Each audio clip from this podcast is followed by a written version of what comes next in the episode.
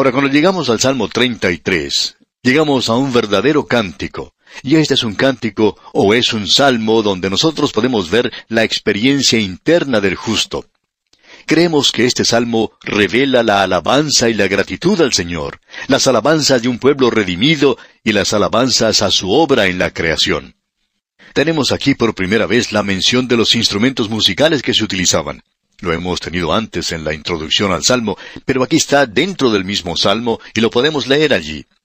Esto es lo que podemos llamar un salmo huérfano, es decir, que no sabemos quién fue el autor. Este es un salmo en esta breve porción de salmos que no fue escrito por David. Leamos el primer versículo. Alegraos, oh justos, en Jehová. En los íntegros es hermosa la alabanza. Aquí tenemos un salmo de alabanza. Alegraos en la presencia de Dios. Cuando dijimos que David no había escrito este salmo, deberíamos haber dicho que no sabíamos quién lo ha escrito. Puede ser que David lo haya escrito, pero aquí no se nos dice. Notemos ahora lo que dice el versículo 2. Aclamad a Jehová con arpa, cantadle con salterio y decacordio. Ese instrumento de diez cuerdas, el decacordio, es un instrumento maravilloso. No son instrumentos similares a las guitarras que se usan en la actualidad. Son instrumentos que producen música muy bella, el arpa, el salterio y el decacordio. Ahora, en la primera parte del versículo tres dice, Cantadle cántico nuevo. ¿Y cuál es ese cántico nuevo? Esto es algo de lo cual nos gustaría hablar mucho, pero no tenemos demasiado tiempo para hacerlo. Sin embargo, debemos decir que hay varios salmos que hablan de un cántico nuevo, un cántico que será en el futuro. Yo pienso que cuando lleguemos al tiempo del cántico nuevo, también habrá un nuevo cantor voy a tener un cuerpo nuevo y entonces pienso que, bueno, sí, seré capaz de cantar. Quiero hacer eso. Espero que el Señor me permita cantar en el cielo. En Apocalipsis capítulo 5 versículo 9 leemos, y cantaban un nuevo cántico diciendo, Digno eres de tomar el libro y de abrir sus sellos, porque tú fuiste inmolado y con tu sangre nos has redimido para Dios de todo linaje y lengua y pueblo y nación. Ese cántico aquí es un canto de alabanza a Dios, quien es el Creador y quien nos ha dado a nosotros su palabra. Pero habrá un nuevo cántico en el cielo, y lo vamos a cantar porque Él es nuestro Redentor.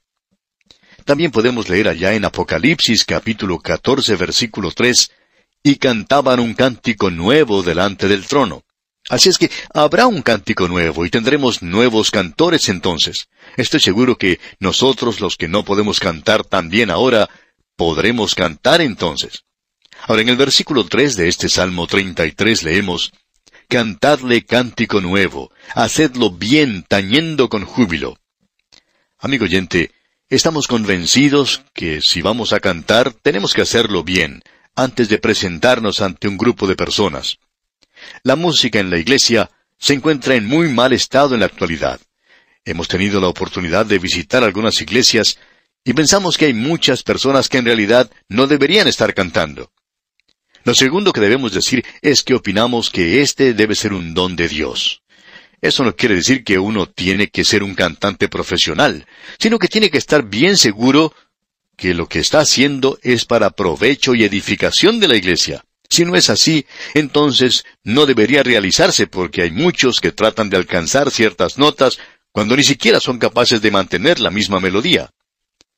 Miremos ahora lo que nos dice este salmo al seguir en su lectura. Hemos leído que tiene un cántico para cantar, y en el versículo cuatro se nos dice, porque recta es la palabra de Jehová, y toda su obra es hecha con fidelidad tenemos la palabra de Dios y también las obras de Dios, las obras de su creación. Quisiéramos que usted note lo que dice el versículo 6, porque aquí tenemos un versículo maravilloso. ¿Quiere usted saber cómo creó Dios los cielos y la tierra? Muy bien, este versículo le dirá a usted cómo.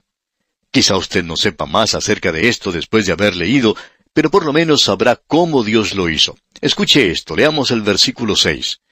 Por la palabra de Jehová fueron hechos los cielos, y todo el ejército de ellos por el aliento de su boca.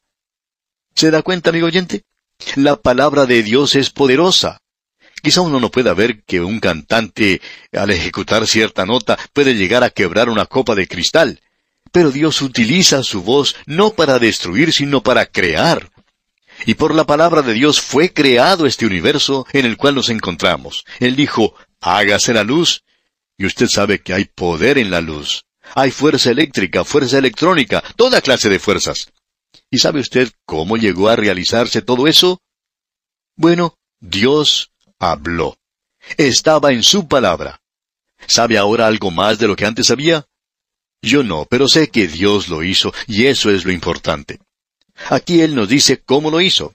Veamos ahora lo que nos dice el versículo 10 de este Salmo 33. Jehová hace nulo el consejo de las naciones y frustra las maquinaciones de los pueblos.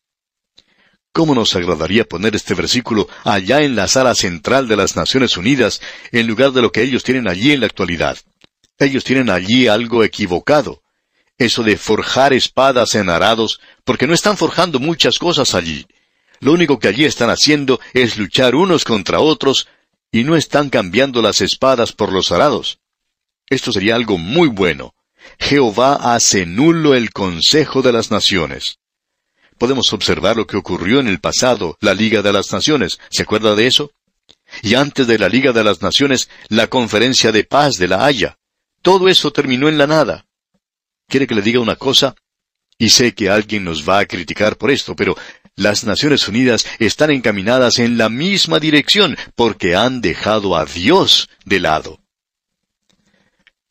Continuando en este estudio, tenemos un gran versículo, y me gustaría ponerlo en la presidencia misma, para que lo pueda leer el presidente de cualquier nación y que también lo puedan observar los miembros del Congreso de cada nación. Leamos el versículo 12 en su primera parte. Bienaventurada la nación cuyo Dios es Jehová.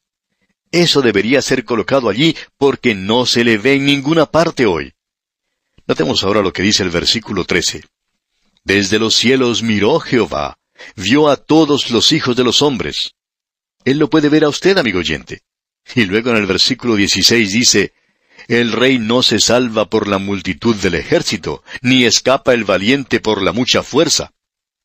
Napoleón había dicho que Dios estaba del lado del ejército más grande, pero él mismo demostró que estaba equivocado porque en la batalla de Waterloo Napoleón, usted recuerda, tenía el ejército más grande, sin embargo, salió derrotado.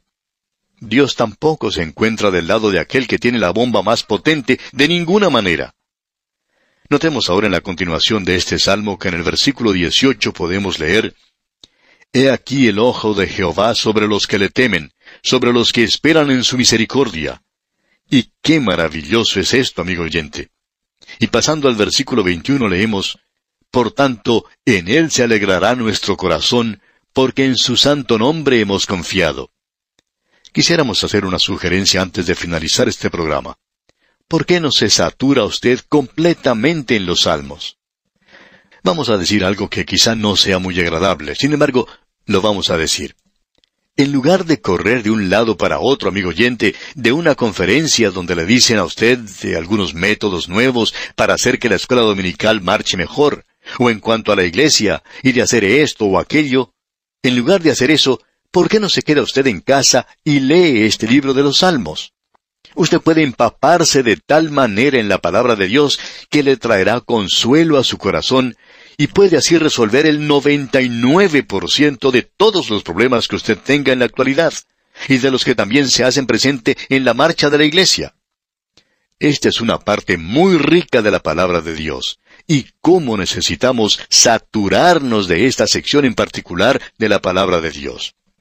Y llegará a tener mucho más significado para nosotros, y puede formar parte de nuestras vidas, puede ser convertido en algo de mucho valor en el presente. Puede permitir que estos salmos se conviertan en algo que llene la necesidad más básica que usted tenga en su vida. Amigo oyente, Sumérjase usted en esta sección, empápese de ella, y como hemos dicho, notará y sentirá el consuelo y la bendición que ella proporciona a su vida. Hágalo usted hoy. Y aquí vamos a detenernos por esta ocasión. Dios mediante, en nuestro próximo programa, entraremos a estudiar el Salmo 34 y esperamos que usted también nos acompañe. Hasta encontrarnos de nuevo en este mismo punto del dial, deseamos a usted una vida llena de las misericordias del Señor.